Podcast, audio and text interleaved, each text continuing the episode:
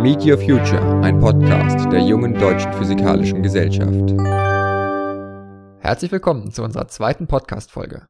Weil wir so viele Rückfragen bekommen haben, möchten wir am Anfang dieser Folge eine kurze Vorstellungsrunde von unserem Podcast-Team machen. Mein Name ist Konstantin und ich habe hier noch die Sarina bei mir, die mich bei der Aufnahme unterstützt. Sarina, möchtest du dich kurz vorstellen? Ja, gern. Erstmal auch von mir Hallo. Wie Konstantin schon gesagt hat, unterstütze ich ihn bei der Podcastaufnahme. Dabei begebe ich mich überwiegend in genau eure Position, also als stiller Zuhörer und unterbreche dann halt kurz, falls irgendwelche Unklarheiten noch sein könnten, irgendwelche interessanten Fragen mir selber einfallen oder wir einfach irgendwelche störenden Hintergrundgeräusche wie Sirenen aufzeichnen. Da das alles hinterher rausgeschnitten wird, werdet ihr mich also im besten Fall gar nicht hören. Und ansonsten kümmere ich mich halt noch so um die anderen kleinen wichtigen Dinge, wie dass wir im Zeitlimit bleiben und solche Dinge, dass Konstantin das nicht nebenher machen muss.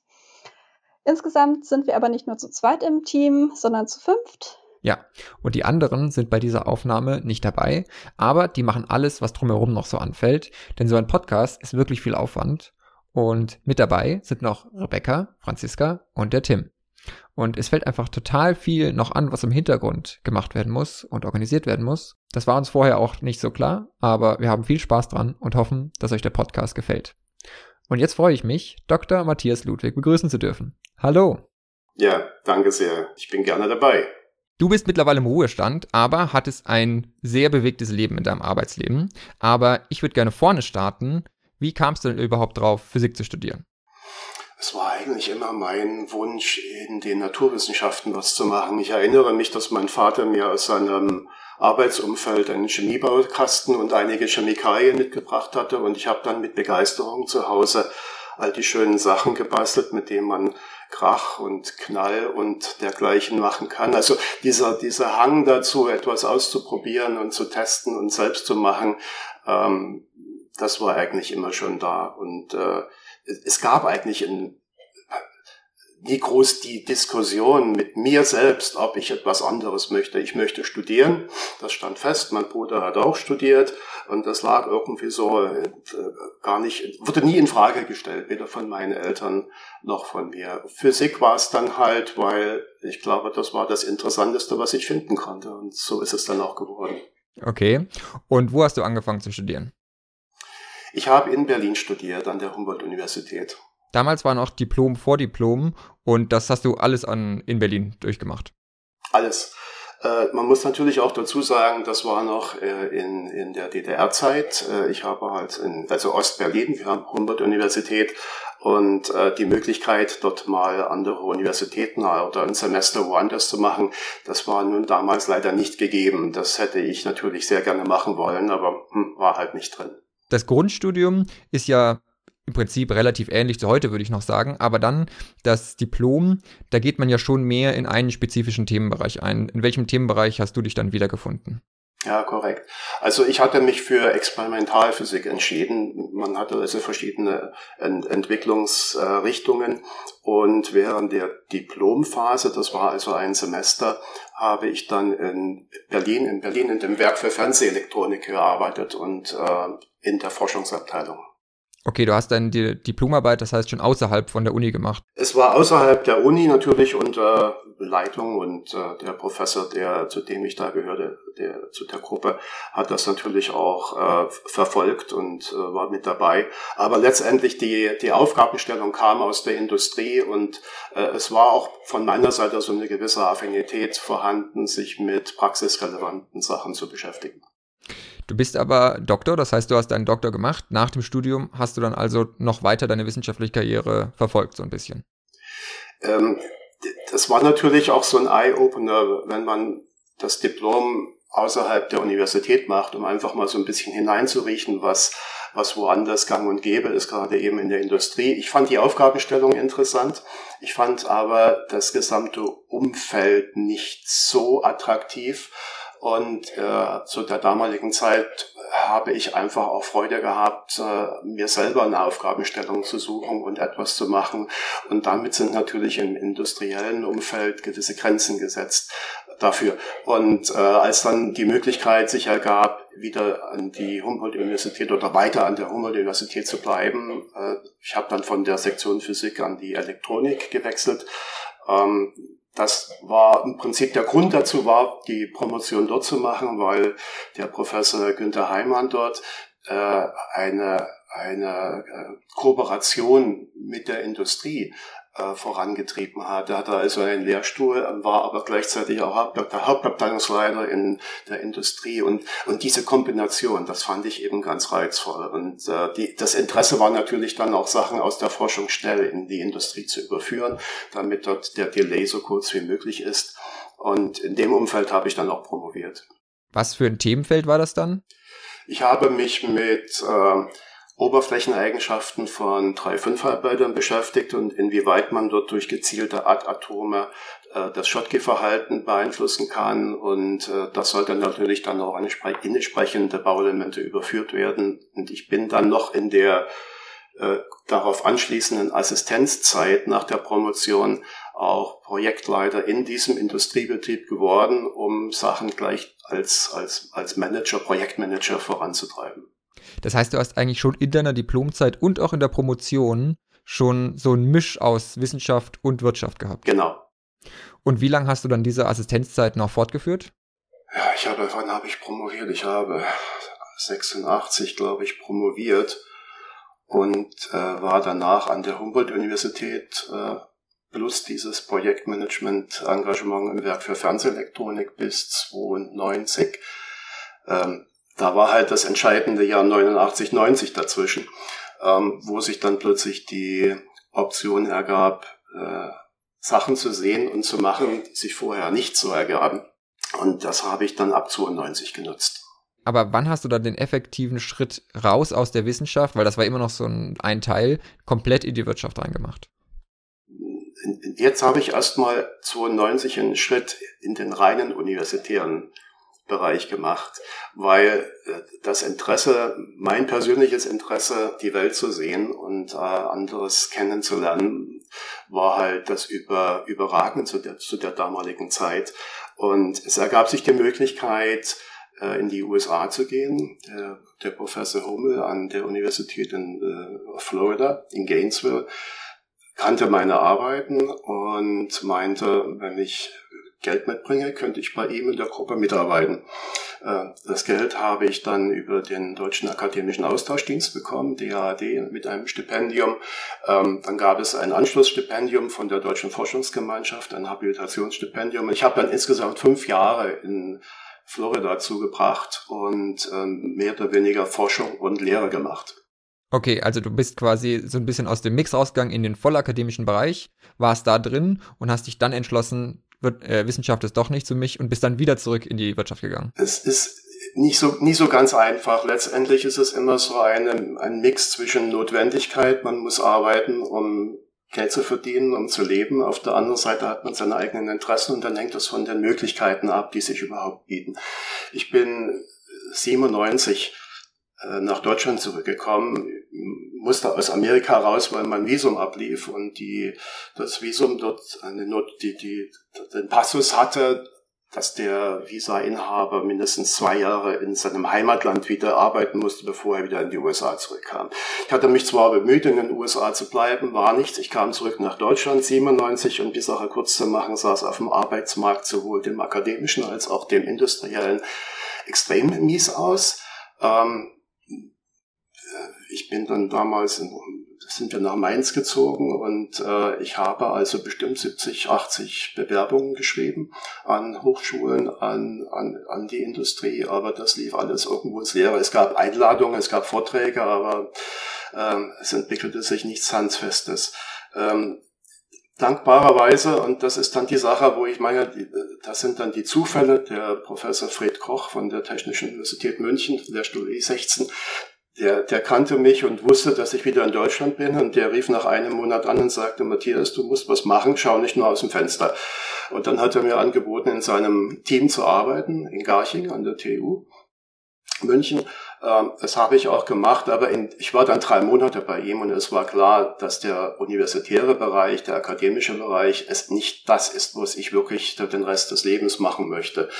Ähm, letztendlich hatte dann auch eine Rolle gespielt, dass ich ja schon relativ alt war. Ich war also Ende der 40er Jahre. Ähm, es war schwierig, da noch Fuß auch an Universitäten zu fassen. Letztendlich die neuen Stellen in den, in den neuen Ländern, die waren alle schon besetzt. Äh, die, die Altbundesländer waren in guten Händen und hat keiner auf mich gewartet. Ähm, letztendlich war dann die, die, der Zufall hat dann eine große Rolle gespielt. Mich hat ein Freund zu Rot und Schwarz in München gebracht. Die suchten für eine Marketing, technische Marketingabteilung, jemanden, der die Expansion in Asien vorantreibt.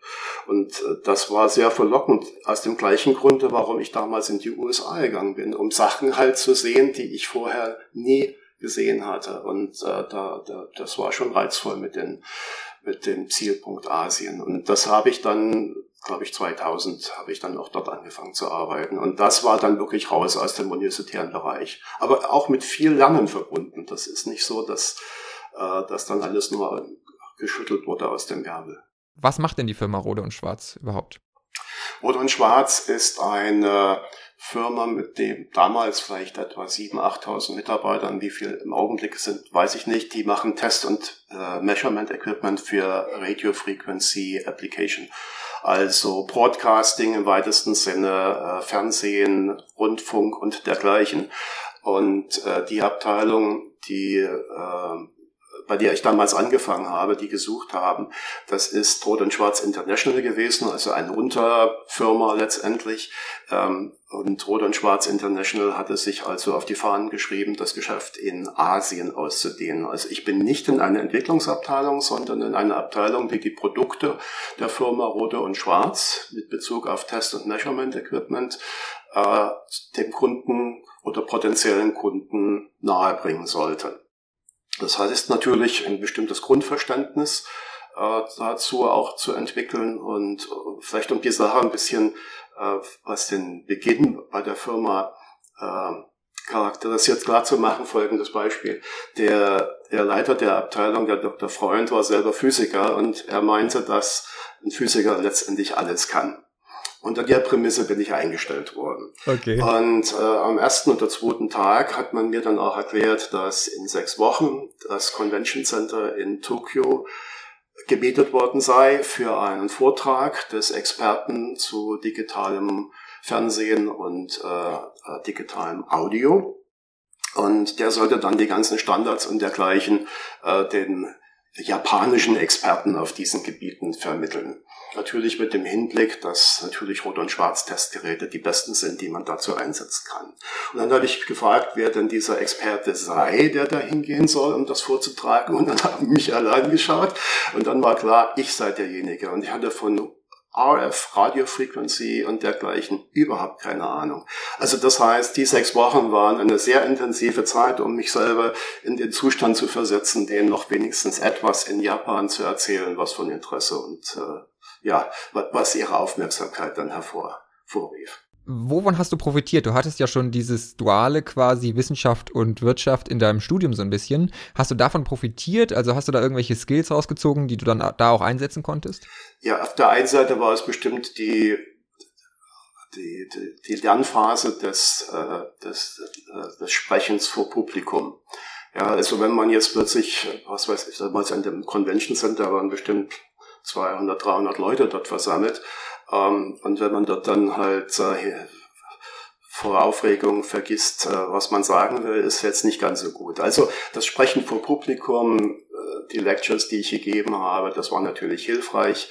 Äh, ein bisschen habe ich natürlich auch Englisch gelernt in den USA, obwohl ich jetzt vorher kein, kein großer Englischsprecher war. Aber ich habe wahrscheinlich besser Englisch gesprochen als die Japaner, was auch hilfreich war. Aber ich habe natürlich mich intensiv, und das war, glaube ich, das Entscheidende, ich habe mich wirklich in diesen sechs Wochen intensivst äh, mit der Thematik beschäftigt, auch mit Hilfe der Kollegen und Mitarbeiter in der Firma, um dort ein Wissen aufzubauen, wo ich dann hinterher sagen kann, ich habe ihnen also jetzt nicht nur die Zeit gestohlen. Du Du hast also diese sehr intensiven sechs Wochen gehabt, hast dann die Präsentation gemacht. Ich nehme an, mit einigermaßen großen Erfolg. Äh, man hat dann gesagt, ich sollte doch auch noch nach Taiwan gehen und nach anderen halt Plätzen und Ländern und äh, dergleichen wiederholen. Das habe ich dann auch drei Jahre lang gemacht. Äh, war, war eine sehr tolle und intensive Zeit bei Rode und Schwarz. Äh, das lief dann so ab, dass ich letztendlich in München stationiert war. Wir haben dann auch in München gewohnt. Ich war zwei, drei Wochen auf Dienstreise in Asien, im Wesentlichen Japan. Dann kam Hongkong dazu äh, mit Abstechern nach Taiwan und Singapur. Und äh, nach diesen zwei, drei Wochen gab es dann zwei Wochen hier in München im Hauptquartier und dann wieder los. Äh, das lief so etwa drei Jahre lang. Okay, du hast quasi das Produkt in die Welt hinausgetragen, ja. kann man das so sagen. Zu Kunden gegangen, ähm, manchmal nicht gewusst, was der Kunde für ein Problem hat und dann vor Ort dann halt versucht, irgendetwas zu entscheiden. Ist natürlich nicht immer ganz so einfach, wenn man sechs oder neun Stunden voraus ist und der wirkliche äh, Know-how-Träger im Hauptquartier halt noch nicht erreichbar ist, dann muss man viel improvisieren. Aber das habe ich in meiner Vergangenheit letztlich auch gelernt. Das klingt nach einer wirklich sehr aufregenden Zeit.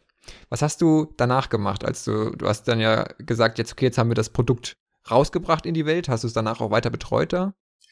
Ja, letztendlich ist es schon so passiert, dass Kunden halt Produkte von der Firma gekauft haben und äh, dann hieß es, funktioniert nicht. Äh, dann musste man also dann vor Ort erscheinen und schauen, was ist dann halt gewesen. Und das sind dann schon merkwürdige Sachen vorhergekommen. Bei einer großen bekannten Firma riefen die Techniker an und meinten also dieses ganze System für ein äh, Broadcasting-System, also Fernseher vom, vom Sender über HF-Strecke bis zum Empfänger, das funktioniert nicht. Und äh, ich kam dann dahin und das erste, was ich sah, die hatten diese Handbücher, die waren noch eingeschweißt. die waren noch nicht mal geöffnet worden. Und das war dann schon eine merkwürdige Erfahrung. Ähm, das hätte sich, kann ich mir in Deutschland nicht vorstellen, dass ein, ein Ingenieur sagt, äh, hier funktioniert was nicht, ohne dass er vorher wenigstens mal versucht hat, im Handbuch nachzulesen. Also äh, auf der anderen Seite gab es natürlich für mich auch sehr, sehr schwammige Knie, muss ich gestehen. Ja. Äh, dann steht man halt plötzlich als Repräsentant da und äh, vorher hat man die große Klappe gehabt und erzählt, wie toll das alles ist und jetzt muss man plötzlich mal zeigen, dass es doch funktioniert. Also es ging gut zu Ende, es lief am Ende auch und äh, aber das sind so Erfahrungen, die waren sehr interessant. Das verstehe ich. Und warst du dann irgendwann mal sesshaft irgendwo oder bist du ständig immer in diesem Zyklus gewechselt? Also diese drei Jahre, klar, ich offiziell war ich natürlich hier in München angemeldet, aber das war schon ziemlich ja, ein Flugzeug, vom Flugzeug dominiertes Leben. Ja. Das hat sich dann geändert äh, nach etwa drei Jahren. Da bin ich von einem Headhunter angesprochen worden. Mhm. Und äh, der Headhunter hatte mich dann mit Infineon zusammengebracht. Infineon, für diejenigen, diejenigen, die sich das, die das, die die Firma auch noch nicht kennen, das ist also damals äh, von Siemens Semiconductor äh, abgespalten worden als eigene Firma. Und das war, glaube ich, im Jahre 99. Und äh, 2000 suchten die halt auch nach Mitarbeitern und insbesondere für den asiatischen Raum. Und äh, irgendwie sind sie dann über diesen Headhunter auf mich gekommen. Allerdings war das Angebot, was ich dann erhielt, äh, das eines, eines Marketingmanns hier in München mit einem Desk in München. Und äh, das fand ich jetzt nicht interessant, denn ich hatte eigentlich, wie sagt man, so ein bisschen äh, Blut geleckt. Ich hatte ja Interesse an Asien und äh, diese, diese andere Welt und äh, das fand ich schon toll. Und das habe ich auch gesagt, weil man mich fragte, warum ich dann nicht zu Infineon gehen möchte. Und ich habe gesagt, wenn sie was in Asien hätten und etwas neu aufgebaut werden sollte, dann bin ich schon dabei. Und dann war ein halbes Jahr Ruhe und dann kam Infineon wieder auf mich zu und äh, hatte halt ein Angebot mit einer Stelle in Hongkong. Deshalb bin ich dann von Rot und Schwarz zu Infineon gegangen und war dann in Hongkong sesshaft für zwei Jahre. Infineon, wenn ich mir das so anhöre, passt ja auch von deiner Forschungsrichtung eigentlich besser zu dir. Genau, ja, ja. ja. Also jetzt keine, kein Fokus mehr auf Hochfrequenz, sondern auf Halbleiter. Aber ja, die Realität ist dann doch wieder ein bisschen anders, weil in der Zwischenzeit äh, war halt das Geschäft von Infineon eines der Geschäfte äh, stark fokussiert auf Mobiltelefonie und, und zwar die Modems, die dazugehören. Mhm. Und den hatte ich natürlich auch keine Ahnung, weil als ich studiert habe, gab es die halt noch nicht. Ja. Und äh, ja, so kam ich dann halt nach Hongkong. Und die Idee dahinter war, äh, ein, ein Team mit Ingenieuren aufzubauen, die dann halt äh, potenzielle Kunden vor Ort direkt äh, betreuen, wenn die halt technische Fragen haben. Ähm, als, ich hinkam, als ich hinkam nach Hongkong, waren dort zwei Ingenieure. Und äh, nach zwei Jahren hatten wir dann etwa ein Team von 20 Mann. Das lief schon ganz gut. Dann meinte die Firma, was auch sinnvoll war, viele der Kunden sitzen in Mainland China, was aus Hongkong heraus jetzt äh, man muss ja noch über eine Grenze drüber, ähm, nicht ganz so simpel zu betreuen war. Und man hat dann halt äh, mich gefragt, ob ich nach Shanghai gehe, äh, um dort noch ein größeres Team, auch eine, eine eigene Firma aufzubauen. Das habe ich dann auch gemacht und war dann schließlich fünf Jahre in Shanghai, in China. Wenn du sagst, du hast eine eigene Firma aufgebaut, also wie macht man das? Du gehst morgens irgendwo hin und sagst, dich will ich haben und willst mit mir arbeiten. Also wie, wie sieht da konkret der Arbeitsalltag aus? Also äh, ich war dann natürlich nicht alleine. Erstmal gab es Infineon in China vorher schon und äh, hatte halt als Firma vor, dort einen größeren Footprint aufzubauen mit Fertigung, mit verschiedenen Aktivitäten. Das, was ich dann übernommen habe, war nur ein Teil davon. Und äh, so gab es natürlich im Lande auch schon eine Personalabteilung. Mhm. Und äh, ich kam dann nach Shanghai, habe ein paar Leute aus Hongkong mitgenommen die mir dann geholfen haben. Es gab die Unterstützung der Personalabteilung und ich habe letztendlich, äh, ich würde mal sagen, 400, 500 äh, Personen interviewt. Wir haben eine Ausschreibung gemacht öffentlich, dass also die Firma Mitarbeiter sucht, Ingenieure, Techniker. Und ich glaube, es waren anderthalb tausend, die sich beworben haben. HR hat dort eine Riesenarbeit geleistet, um vorzuselektieren.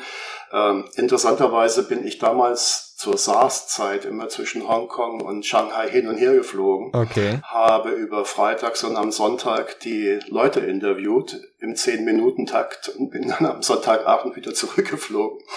Ähm, ja, und wir haben dann halt etwa 250 Mitarbeiter eingestellt und äh, zusammen dann mit unseren Mitarbeitern in Deutschland auch ausgebildet. Die Ausbildung lief dann so ab, dass wir die in Batches von 50, 60 Mann nach Deutschland oder Österreich geschickt haben. Die haben dann hier mit unseren lokalen Mitarbeitern zusammengearbeitet für drei Monate etwa und dann kamen sie wieder zurück. So hatten sie ein Verständnis des Produktes und dergleichen. Das heißt, ich musste mich jetzt auch nicht in ein Modem im Detail hinein vertiefen, um das zu verstehen. Das war dann halt schon mehr eine Managementaufgabe und nicht so sehr die technische Aufgabe, die im Mittelpunkt stand.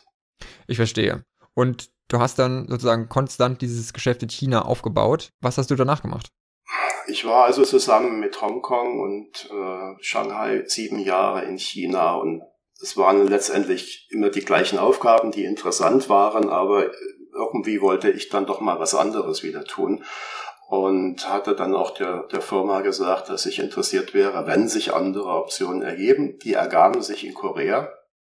Dort brauchte man einen neuen äh, Geschäftsführer, Landesgeschäftsführer für Infineon. Und die Anfrage kam, ich habe ja gesagt und dann ging es halt nach Seoul, nach Korea für drei Jahre. Was hast du da wieder gemacht? Also Geschäftsführer auch wieder, aber dann halt nicht als Teil einer, eines größeren Konglomerats, sondern halt der Landesgeschäftsführer. Und das hieß dann natürlich mit den Kunden auf, auf äh, Geschäftsführerebene zu sprechen. Ähm, das sind natürlich die großen, die jeder kennt, Samsung, LG, Hyundai.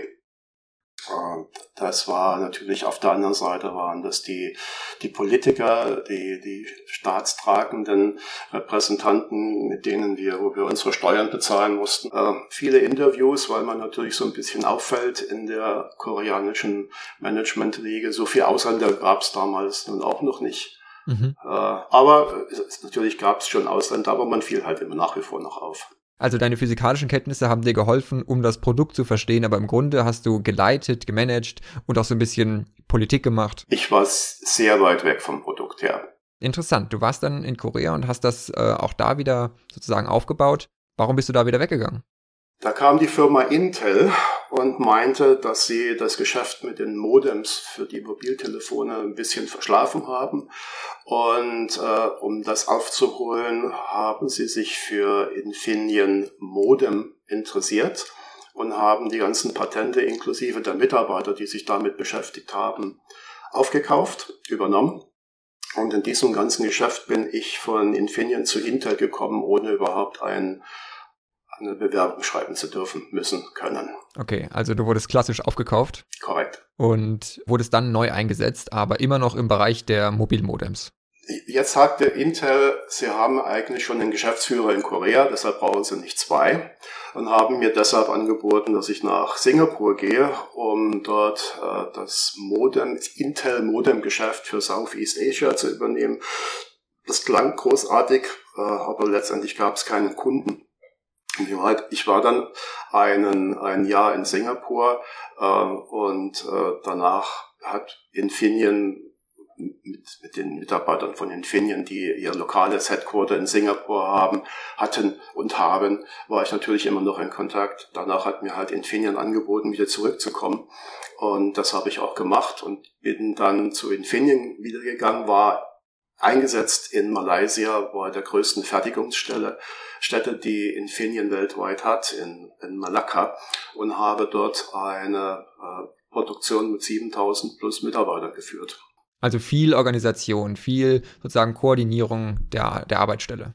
Das hatte mit Physik dann natürlich nicht mehr viel zu tun. Du warst völlig raus sozusagen aus dem physikalischen Sektor. Ja. Aber hast du dann immer noch, hast du quasi immer noch reingeguckt in das Produkt und das sozusagen dir noch erschlossen richtig? Oder hattest du nur so einen groben Überblick, den du halt schon hattest aus deinen vorigen Kenntnissen? Ich hatte mal ein, ein, eine Anfrage und habe das dann auch wahrgenommen für ein einstündiges Interview im Fernsehen, wo ich über die Firma äh, interviewt oder gefragt wurde. Infineon ist einer der großen Investment, äh, internet, internationalen Investments, äh, die, die von außerhalb äh, Malaysias dort gemacht wurden. Infineon ist in zwei Stellen dort präsent und äh, da war natürlich dann auch klar, dass sie mich über die Firmen und die Produkte äh, fragen würden. Und das war der Zeit, wo ich mich dann nochmal mit den Produkten selber beschäftigt habe, um so ein bisschen, sagen wir mal, populär wissenschaftlich erklären zu können, was wir dort eigentlich tun. Aber nein, mit den Produkten selber. Ich meine, ich habe natürlich wissen müssen, ähm, was was für Probleme tauchen auf, aber das meiste war eigentlich mehr Personalmanagement, äh, äh, Außen- und Innenwirksamkeit, um zu sichern, dass die ganzen einzelnen Abteilungen ineinander greifen, so dass halt äh, die Ziele von Infineon realisiert werden konnten. Du hast jetzt sozusagen viele kleine Schritte weggemacht, immer weiter weg von der Forschung, ein bisschen hin zur Geschäftsführung. Aber wie du sagst, du hast also Personal geführt, du hast äh, ganze Prozesse betreut. Wurdest du da extra geschult oder hast du das quasi alles äh, Learning by Doing beigebracht?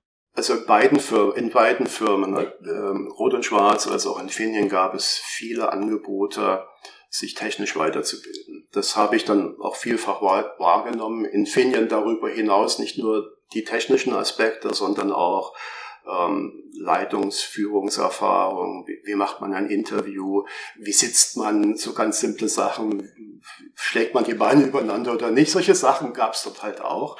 Bei, bei Intel dann weniger, aber ähm, diese Möglichkeiten waren schon da. Auf der anderen Seite eine Einführung oder eine Hilfe, wie ich jetzt als Geschäftsführer eine Firma leite, das war Learning by Doing. Das, das äh, da habe ich jetzt jetzt nicht die, die sehe ich jedenfalls nicht in, im Nachgang die große Hilfe gehabt.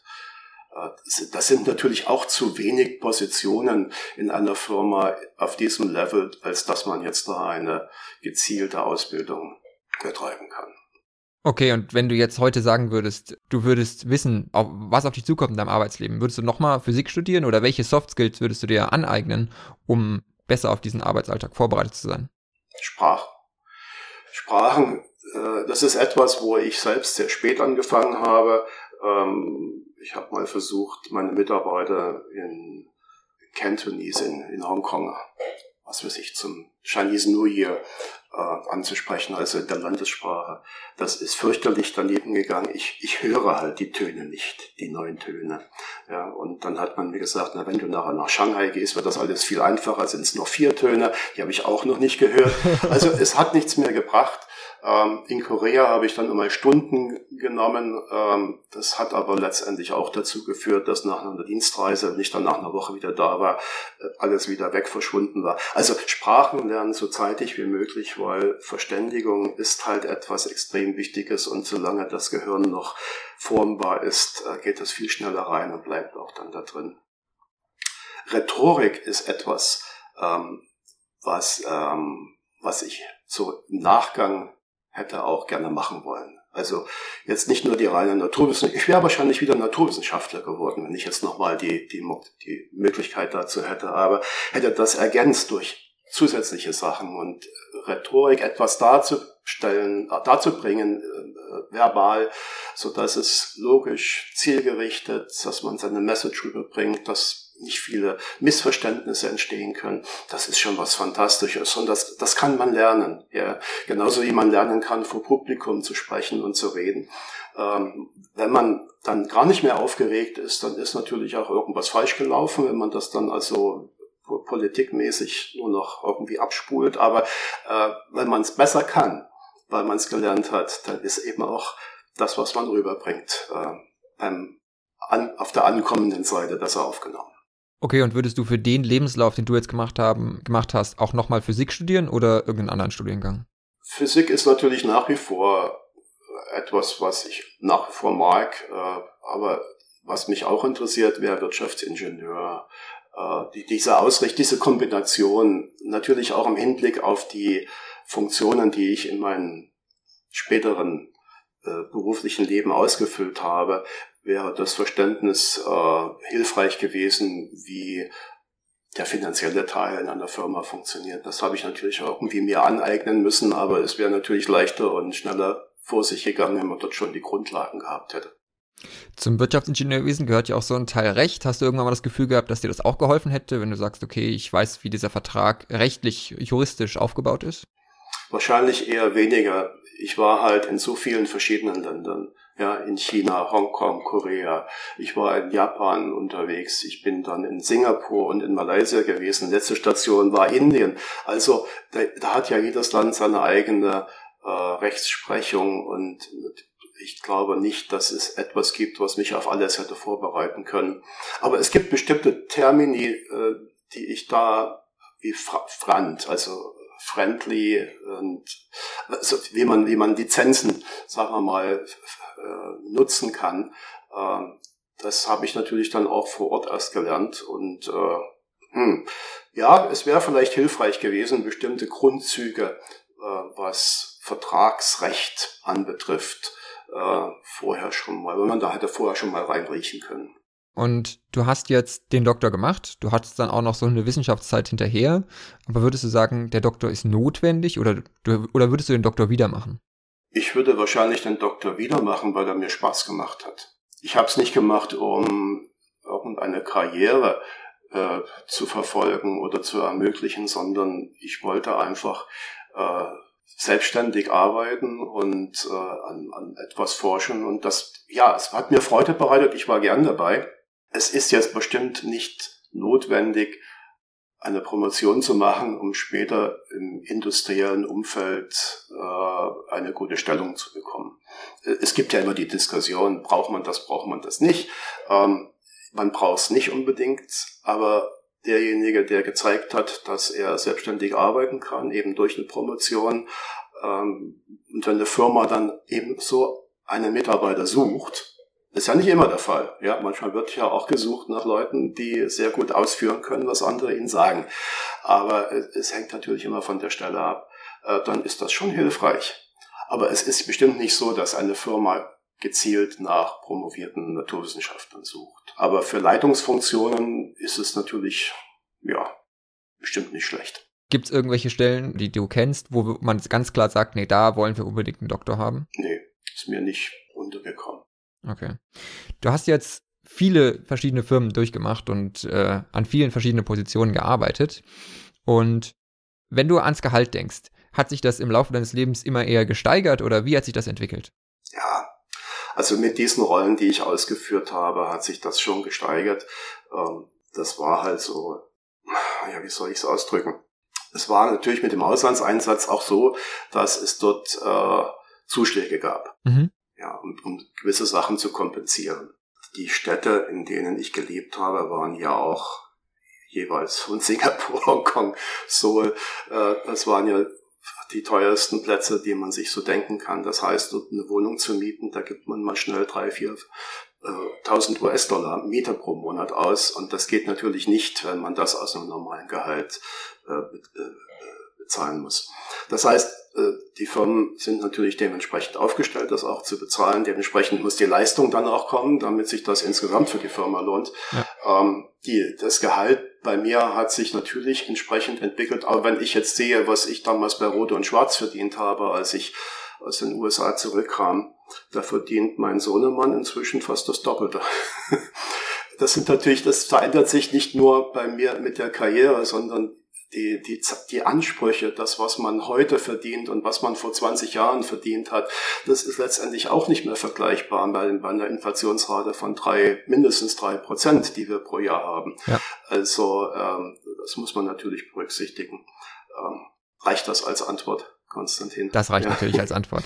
Also du konntest auf jeden Fall immer gut davon leben und das natürlich mit den gegebenen Umständen wurde das natürlich angepasst, aber das ist ja trotzdem Geld, das du an Lebenshaltungskosten auch dann das dann weg ist. Ja, es gab natürlich auch immer mal so einen Fallstrick hier und da. Ich weiß noch, als ich nach Hongkong kam, war mir nicht bewusst, dass es kein Steuerabkommen zwischen Deutschland und Hongkong gab.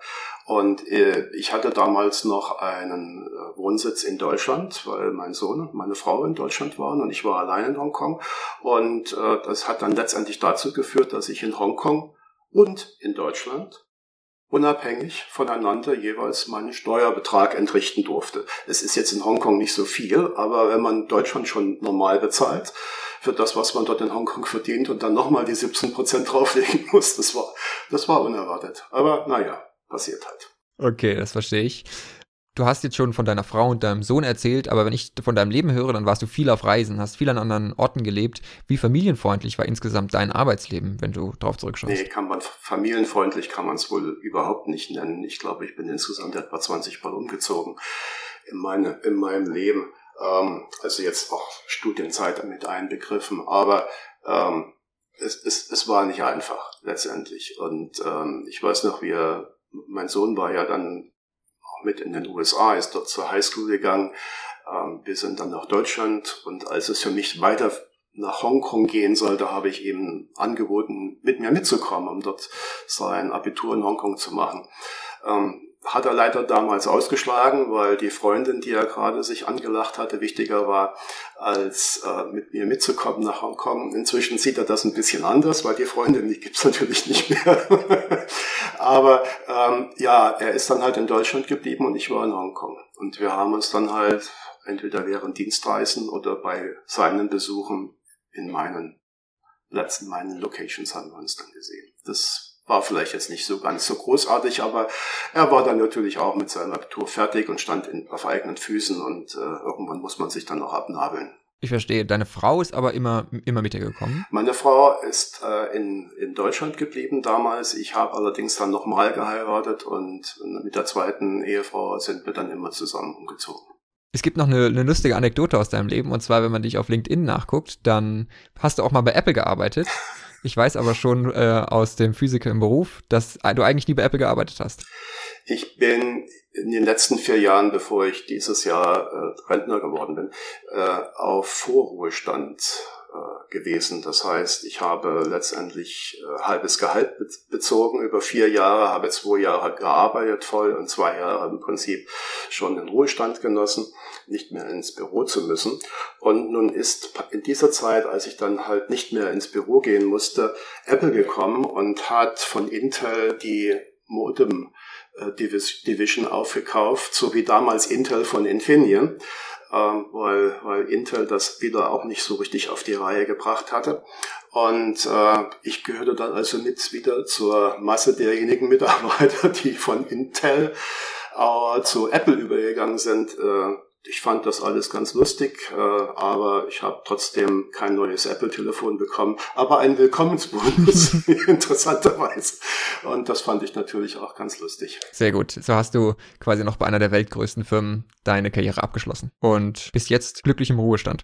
So ist es. Äh, ich betreue nach wie vor noch einen Studenten in seiner Promotionsphase hier an der TU als, als Industriebetreuer. Äh, bin auch noch ein bisschen aktiv bei einer Firma als Beirat, äh, so dass ich also jetzt nicht ganz mich abgenabelt habe, aber ich erfreue mich auch der Zeit, die ich jetzt habe, wo ich nicht mehr im Büro sitzen muss und äh, ohne jetzt wie andere auch mit dem Homeoffice zu hadern, äh, ich freue mich zu Hause zu sein. Sehr gut. Dann bedanke ich mich vielmals für dieses schöne Interview. Ich bedanke mich bei euch, Konstantin und Sarina und wünsche dir noch viel Erfolg bei deinen Tätigkeiten, die du jetzt machst. Ich wünsche euch alles Gute in eurem Lebenslauf und äh, plant nicht alles, als letztes Wort vielleicht, plant nicht alles so weit vor für die nächsten 20, 30 Jahre. Das Leben hat viele Überraschungen und man muss die Augen und Ohren offen halten und sich dann äh, entsprechend weiterentwickeln. Danke, das werden wir beherzigen. Das war die zweite Folge unseres Podcasts Meet Your Future. Es war allerdings die erste Folge, die wir remote aufgenommen haben und die Audioqualität ist noch nicht so gut, wie wir das gerne hätten. Wir hoffen, dass euch die Folge trotzdem gefallen hat. Falls ihr Fragen, Anregungen oder Kritik habt, könnt ihr uns das gerne schicken an podcast.jdpg.de. Ansonsten würden wir uns freuen, wenn ihr auch bei der nächsten Folge wieder dabei seid.